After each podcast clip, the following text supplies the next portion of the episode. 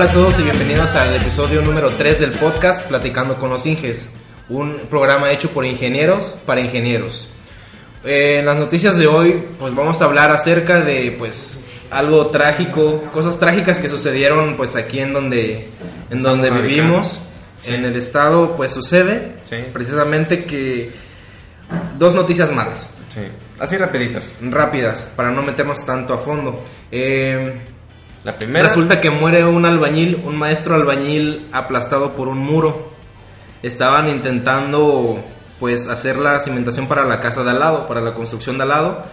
Y pues tú sabes que es súper peligroso cuando el otro el otro local pues este no se construyó bien o X cosa. O sea, no no es porque haya querido escoger ese tema por por amarillista ni nada. No, claro que no. No. Simplemente la Este- seguridad es un punto muy Así importante es. siempre. Y bueno, otra mala noticia que pues Para nuestros compañeros de Nacajuca, del estado de aquí de Tabasco, colapsó un puente en ese municipio. sí, debido a la, la socavación que generaba el río con respecto al- a la base del puente. Sí, son cosas súper importantes que realmente en el diseño, si no tienes buen criterio y si no tienes experiencia en ese tipo de problemas que hay en los, pues en ese tipo de construcciones, Es en- o en estas zonas en particular, o sea, climas tropicales, eh, es algo muy importantísimo que tenemos que tomar en cuenta, la socavación. y pues bueno, afortunadamente, pues no afectó a, a- a los pobladores de manera directa. Sí, o sea, Sin en embargo, vidas, no se tradujo en vidas, o sea, Claro que solamente no. fue este, bienes y, e infraestructura. y los dejó incomunicados durante pues algo de tiempo. Pues- realmente no, realmente no sé si ya lo construyeron No, o lo han reparado, no. pero Ah, de hecho, lo que yo supe es que colocaron un puente este provisional y a su vez empezaron a cobrar cuota. No. En serio. O sea, en serio, en serio. O sea, pues si colocaron el puente Ajá. y si quieres pasar 50 pesos. En serio, en serio. No puede ser, no puede ser. En serio. Este. Es. Bueno, esas son noticias locales. Resulta, el otro día estaba navegando en internet y me encontré con la noticia de que eh, acababan de construir eh, un puente hecho de cristal. ¿Quién es? Los chinos. es, esas, esas personas que. Pues con su ingenio nos conmueven y nos impresionan, ¿no? Iba a decir Eh, lo de la noticia de las escaleras eléctricas, ¿te enteraste? no, ¿de qué? Pues resulta que en una plaza comercial, ¿fue en una plaza comercial? Sí, en una plaza comercial Sí. en, en C. Se nota que Jonathan estudia sus notas. Claro. Eh, no, pues resulta que en una plaza comercial allá en China eh, se cayó una señora. Haz de cuenta que iban subiendo normal Ajá. y ves, yo tengo un miedo real desde siempre a las escaleras eléctricas porque ya ves que cuando va, va entrando el escalón, ahí en esa, luego se atoran las agujetas o todo el rollo, pues este problema fue mayor. Resulta que la parte donde iban llegando, las, donde Sí. dan vuelta las escaleras, esa parte estaba frágil. Ajá. Entonces iba la señora con su niño Ajá. y se abrió esa madre, se abrió, Pero. cayó la señora, Ajá. haz de cuenta que donde estaba la placa Sí. se hundió. Entonces la señora alcanzó a salvar a su bebé. Se ve en el video del, del, centro comercial que lo alcanza a salvar, lo, lo- lo aventó pues prácticamente para salvarle la vida. Ajá. Y se ve en el video claramente cómo se traga la señora a la escalera. Está horrible. o sea, ahí si pueden verlo pues. No lo vean. Y justamente después, no sé si fue días después, en otro centro comercial A un sucedió señor. a un señor. El pie. Sí. Sí. sí, Eso sí lo vi. ¿Cómo lo supiste? No, eso sí lo vi, la verdad. No, pero retomando otra vez el tema de los chinos y sus construcciones, eh, ellos construyeron un puente de cristal. Ya ves que todos esos paisajes eh, en China son así como montañosos, ese tipo. Sí, así como Ahí tipo- donde entrenaba Goku.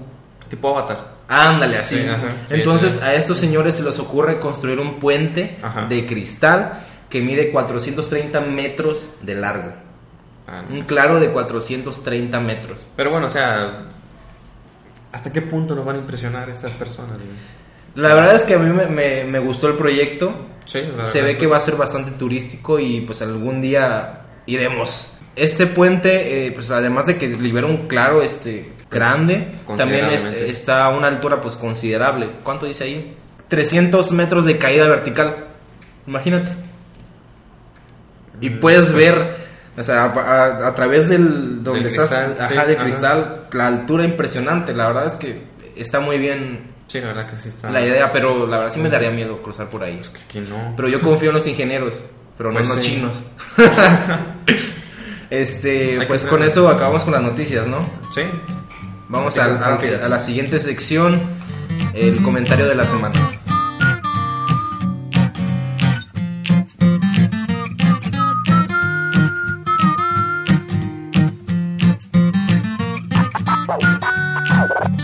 I'm not afraid of. Nos escribe nuestro compañero Camilo Talaje. Nos dice: Buen video, quería compartir algunas preguntas. La primera, eh, ¿qué consejo le darías a los estudiantes que están próximos a terminar su carrera? Esa pregunta número uno. Ajá. Pregunta número dos, eh, ya que la teoría es una cosa y la práctica es otra, este, ¿han tenido algún inconveniente en el momento de realizar un trabajo como, este, como ingenieros, o sea, ya como Ujú. tales? Sí. Ah, tercer pregunta, este, ¿qué caracteriza a un buen ingeniero? Eh, no sé si podemos quizás tomar una pregunta. Tomamos, ¿qué te parece? Tomamos una y, y otra la tomamos para, el- para la sección platicando con los inges. Sí. Para abundar Parece- más. ¿Te parece la tercera? Sí. Es que Eh, consejos ¿Qué consejos le darías a los estudiantes que están próximos a, a egresar. a terminar sí, su carrera de ingeniería? Ok, eh, ¿qué consejo les daría? Pues pónganse las pilas, o sea, si Sí. ya están próximos a egresar, pues que más busquen sus eh, que sus prácticas profesionales o sus residencias, búsquenlas en una empresa que les llame mucho la atención el, tra- el trabajo que hacen. Por ejemplo, si tú eres eh, muy bueno en estructuras, en diseñando todo ese rollo, pues métete a una empresa de estructuras a dar tus prácticas, porque es la manera más sencilla de conseguir un trabajo. Bueno, yo solamente podría agregar, Ajá. bueno, estoy totalmente de acuerdo contigo. Este, hay que ponernos las pilas ya. Más que nada porque, pues, estás empezando tu carrera Sí, sí. y obviamente este, pues serás el futuro de, o sea, del país en el que te encuentres, de tu localidad. Eh, yo, quizás siendo un poquito más específico, si estás por dedicarte quizás a un área de la ingeniería que es algo especializada, por ejemplo estructuras, geotecnia, este, Sí. carreteras, obviamente pues enfócate a eso, o sea, trata de estudiar las bases, como lo dice el ingeniero, para que puedas este pues no ir en ceros sino simplemente obviamente tener tus bases que te permitan pues tener la noción de lo que vayas a estar haciendo. O bien si vas a utilizar o si vas a elegir este una carrera o bueno más que nada un trabajo Ujú. perdón este que involucre eh, no tanto muchos conocimientos muy especializados Eh, a mí un ingeniero me comentó una vez este, que nunca se te olvide el álgebra Sí, claro. en serio, o sea, Sí, sí. la suma res, o sea, obviamente, por Son ejemplo, cosas, no es- es nuestro pan de cada día. Sí, o sea, si tú, por ejemplo, te dedicas a la construcción, obviamente Ujú. tienes que saber generadores, tienes que Sí. saber calcular volúmenes, áreas, y puedes encontrar un sinfín de formas y, este, y cualidades materiales. Sí. Entonces es algo fundamental de que tengas que saber, obviamente, ya retomando un poco el tema anterior, de que tema, este, trabajo que quieras tomar, obviamente conocimientos que tienes que aprender como base. Sí, sí, sí. Y yo en, en alguna ocasión les dije algunas, algunas cositas o tips que deben de saber de ley. O sea, el más jodido tiene que saber eso.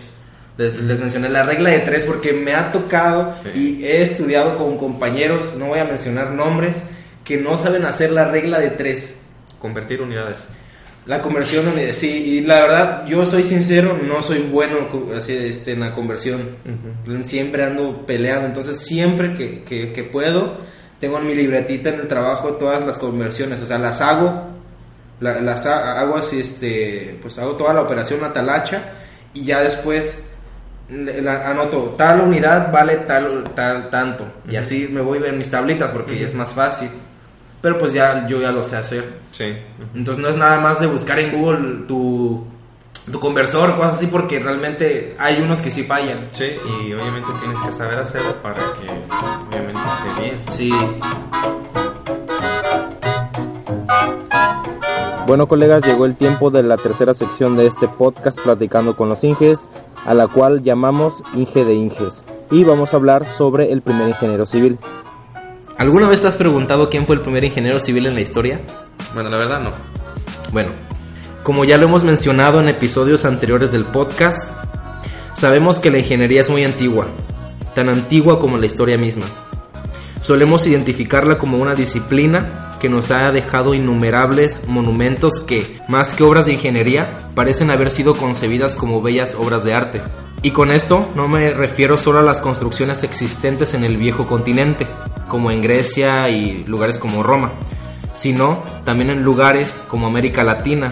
Lo que resulta increíble, incluso más que el hecho de la existencia de tantas obras, es el trabajo de individuos que realizaban ingeniosos proyectos como el diseño de maquinaria para mover materiales y para asaltos militares a fortalezas. Y es que estas personas que en la actualidad serían llamados ingenieros estuvieron directamente relacionados con la milicia por mucho tiempo, hasta que en el siglo XVIII un ingeniero británico llamado John Smithson fue el primer ingeniero en describirse a sí mismo como civil para diferenciarse de los ingenieros militares lo que fue punto de partida para separar a la ingeniería de los objetivos militares y utilizarla para satisfacer las necesidades de la población, resolviendo todo tipo de problemas. Es precisamente de John Smithson de quien les voy a hablar hoy. John Smithson nació en el condado de Yorkshire, localizado en el norte de Inglaterra, el 8 de junio de 1724 tras recibir una educación elemental, se incorporó al despacho de abogados que dirigía su padre, pero atraído por la fabricación de objetos matemáticos de gran precisión, abandonó las leyes y empezó a trabajar con Henry Hindley, célebre relojero establecido en Londres.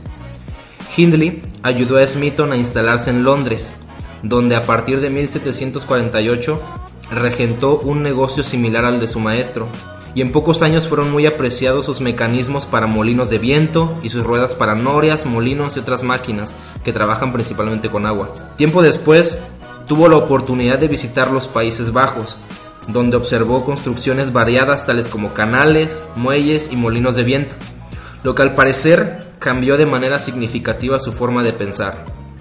Por lo que en 1754 Smithson regresó a Inglaterra con nuevas perspectivas.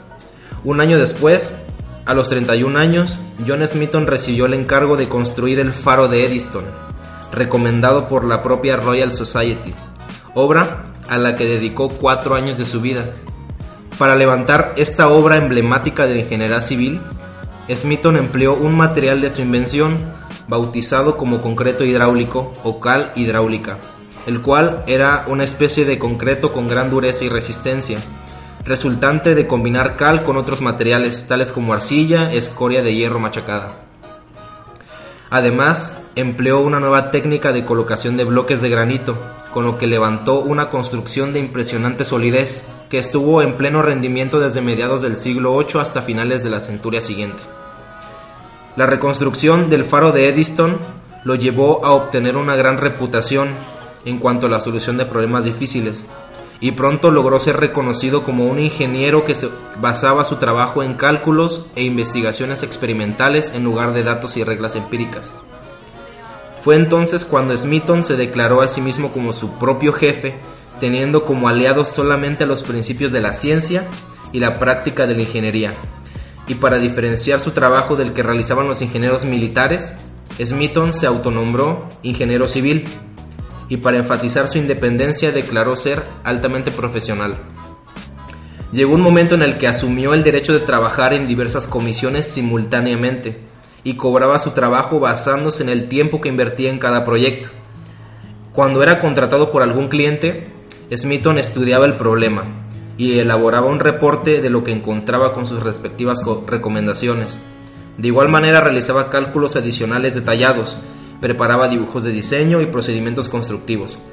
Después, el cliente elegía a un contratista para que ejecutara el trabajo que Smithson había diseñado y se le asignaba a un ingeniero residente que lo supervisaba. Esta metodología de trabajo innovadora en aquella época es la forma en la que trabajan actualmente las consultorías y empresas dedicadas a obras de ingeniería. La vida del ingeniero John Smithson culmina de manera inesperada en el otoño de 1792, a la edad de 68 años. a consecuencia de una grave caída que sufrió mientras caminaba por el jardín de su casa de campo. Para concluir con esta sección, compañeros, sin duda alguna, eh, puedo decir que esta historia describe de manera perfecta las raíces de lo que es la ingeniería civil y la ingeniería en general. Y para muchos de nosotros puede llegar a ser fuente de inspiración para poder afrontar nuevos retos en nuestra vida diaria. Pienso que de vez en cuando es importante recordar nuestros orígenes ingenieriles porque, como es bien sabido, los seres humanos aprendemos de nuestro pasado para entender nuestro presente y así poder cambiar nuestro futuro.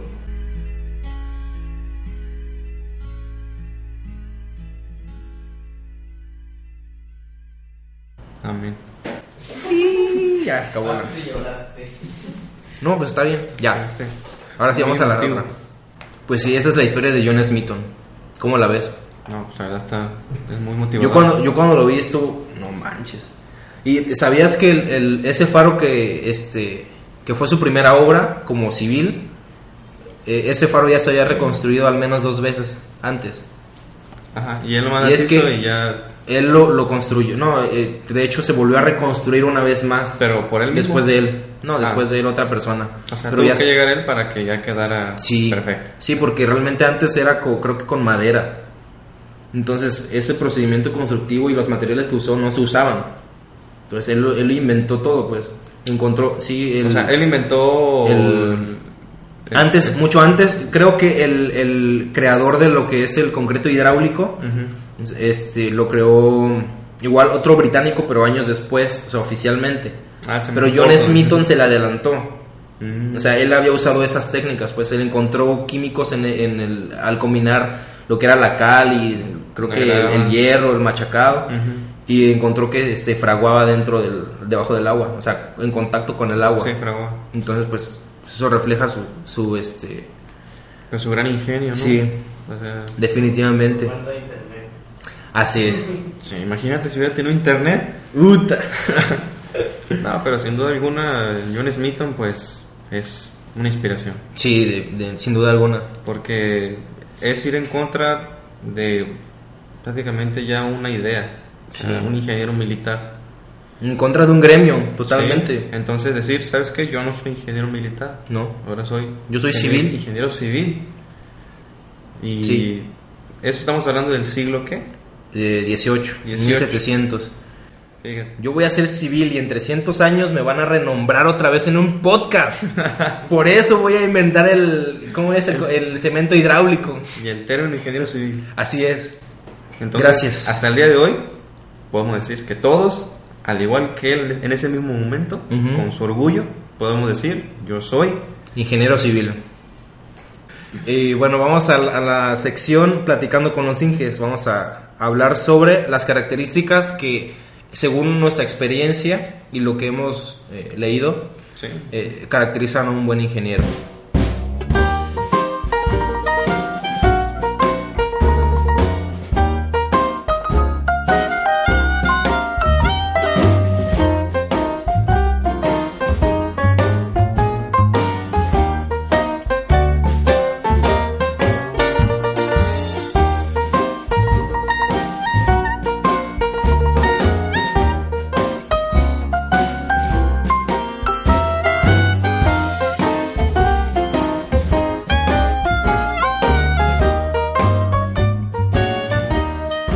Considero que un ingeniero civil, Ajá. un buen ingeniero, es aquel que tiene por regla tres cosas. La primera, que tiene siempre en su mente lo que es la seguridad, las vidas. La segunda, obviamente, el beneficio ya sea a bienes o mantener ese bien y servicios. Y la tercera, obviamente, pues sería lo que vendría siendo un ahorro económico, una innovación. Yo creo que de esas tres eh, sería el resultado que uno, que uno como ingeniero civil espera, siempre da. Que siempre esté pensando en optimizar ya sea el tiempo, el tiempo, el, el, costo, dinero, todo. Y obviamente mantener, mantener los aspectos, por decirlos así, humanísticos, ¿no? O sea, Sí, porque sea- a fin de cuentas, ¿para quién construyes? Así es. Por eso es el término civil, ¿no? Sí. Entonces yo creo que esos son como los tres resultados que uno da. Pero, bueno, ¿qué es lo que lo caracteriza? O sea, Sí. ya podríamos enfocarnos como Más a la persona. así a los valores, todo eso, ¿no? Ujú. En primera, ¿qué valor crees que sería el más importante? Yo siento que la disciplina. ¿Por qué? Porque es verdad que no necesariamente tienes que ser un tipo de persona para ser un ingeniero.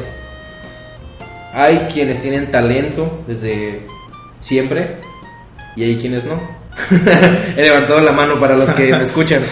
Este, los que tienen talento, es decir, que no necesitan pensar tanto las cosas para poder obtener los resultados. Esos para mí son ingenieros de admirarse. Y más aún cuando lo combinan con disciplina. Porque eso, los de- eso desarrolla más su talento. Ujú. Entonces, uno que no tiene tanto se enfoca más a lo que es la habilidad, a trabajarla. Porque entre más repitas, más eh, sepas los resultados que te van a dar, agarras más práctica. Entonces, yo siento que lo que, te, lo, que tienen en común esos dos, para llegar a ser buenos, a pesar de, de ser eh, personas totalmente distintas, opuestas, eh, es la disciplina porque depende de tu esfuerzo es el- la calidad de resultados que vas a obtener. Y eso se aplica en todo no solamente para ingeniería sino para la vida en sí. La disciplina para mí es muy importante. Yo la verdad considero que el valor más importante que es el, el que caracteriza a un ingeniero civil es la integridad. O sea, Ok. yo considero que la integridad porque en ella es donde se guardan cada uno de los valores Ujú. que obviamente como sociedad esperamos este tener. En ella estamos hablando de este humildad, honradez, el respeto, la responsabilidad, sí sí sí toda esa serie de valores que has adquirido que al fin de cuentas pues forman tu ser, sí pero obviamente con el objetivo de enfocarlo como un profesionista, un ingeniero civil.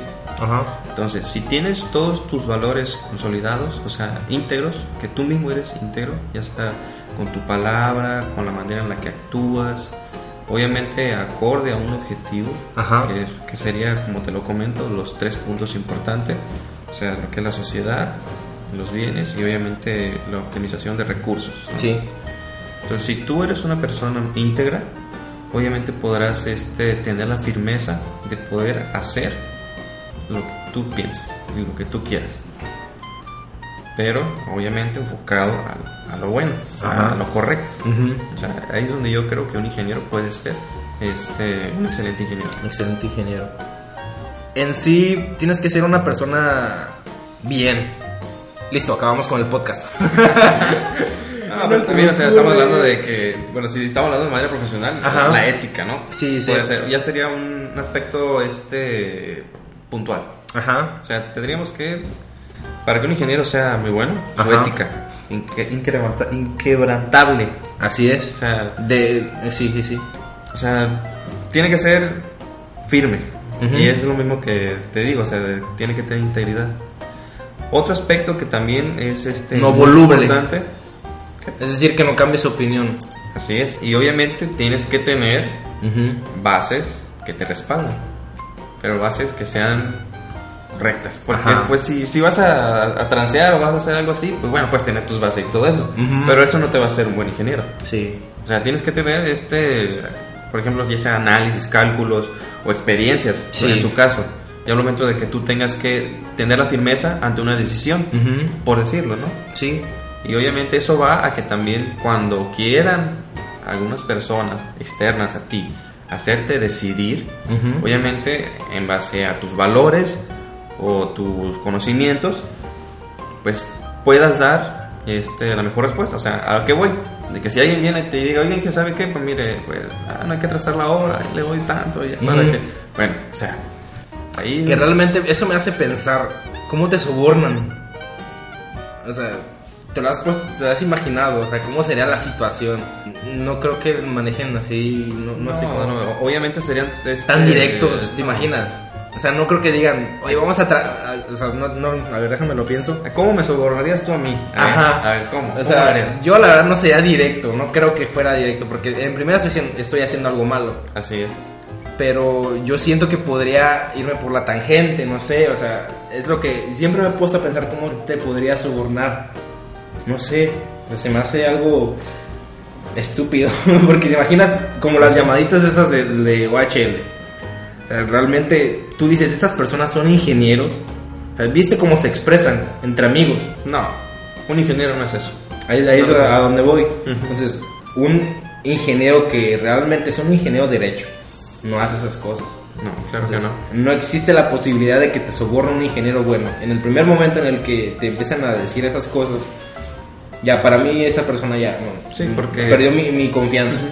Y además, este, un ingeniero que en verdad ama su carrera, su profesión, va a dejar en un segundo plano el dinero. Sí, así es. Porque es tanto la pasión que uno siente por Ujú. la profesión de que pues el dinero llega solo. Sí, así. Y esas personas que no lo ven así, obviamente buscan la manera. Entonces ahí es donde pues podría diferenciarse, ¿no? La pasión también. Así es. La pasión Soy que- una persona muy apasionada, pero si quieren patrocinarnos nuestras vacaciones en Cancún, en alguna, en algún este, ¿cómo se dice?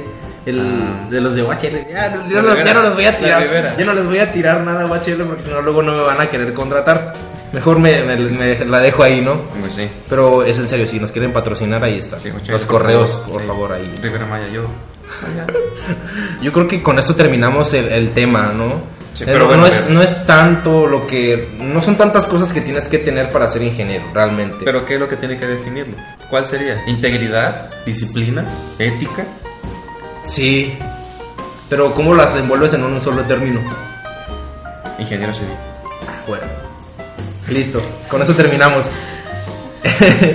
Eh, pues vámonos a la siguiente sección, sección de despedidas, ¿no? Sí, la hora triste. La hora triste del podcast.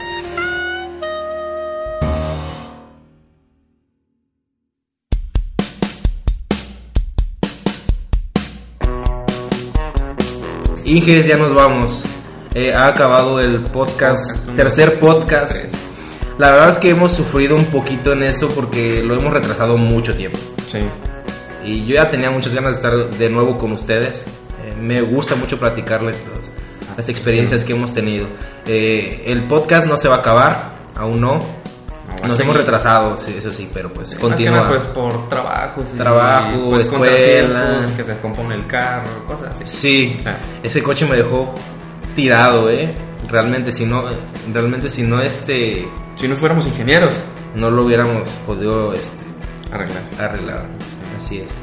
Pues bueno, pues sin otra cosa más que agradecerles de nuevo su presencia, escuchándonos, no sé si estén camino a la escuela, al trabajo. Haciendo la tarea. Deben escucharnos mientras hacen la tarea, ¿eh? Sí, porque les hace bien. Esa ecuación está mal, repítela. Sí. Este, sí. sí. ya hemos, estamos a nada ¿De creo los 500 suscriptores. Sí. No inventes. A ver. Si son 500, ¡ah, yes. ¿Dónde está? ¿Dónde está? Ahí está, arriba de la cara. Ah, uh. ¡Uh! ¿Cómo vamos a celebrar 500, 500 Ya, Inge hemos de llegado, Inge. hemos llegado. Ahí va, ahí va. Gracias a ustedes. Este, pues muchísimas gracias. Pues sí, 500. uh. Ahora sí con más ganas voy a venir a grabar. Claro. este, pues Suscríbanse. anda inspirado. Sí, sí, sí. Está muy inspirado. Es que. Son 500. Sí, 500. lo dejó sin palabras. Pues nada, este, pues con esta nos despedimos, Inges, y nos vemos la siguiente semana, si no es que es el otro mes, eh, en el siguiente episodio Sí. del podcast. Platicando con los inges. Y por favor, si saben alguna cosa sobre Ana, que la hemos tratado de contactar, Alerta sabemos- Amber, por favor. Por favor, Si la extrañamos algo. muchísimo, a nuestra compañera, si saben ¿dónde de ella. Ana? Me, me gustaría que le hicieran hashtag ahí en Twitter. sí. Así, Hashtag, busquen a Ana, busca ¿Dónde está Ana? un mensajito. Para todas las personas se les solicita que si han visto el paradero de la señorita Ana, por favor, contáctenos todo civil en todas las redes sociales, Twitter, Facebook, Instagram, estaremos al pendiente. Por favor. ya, ya fue mucha mamada. Ya corta.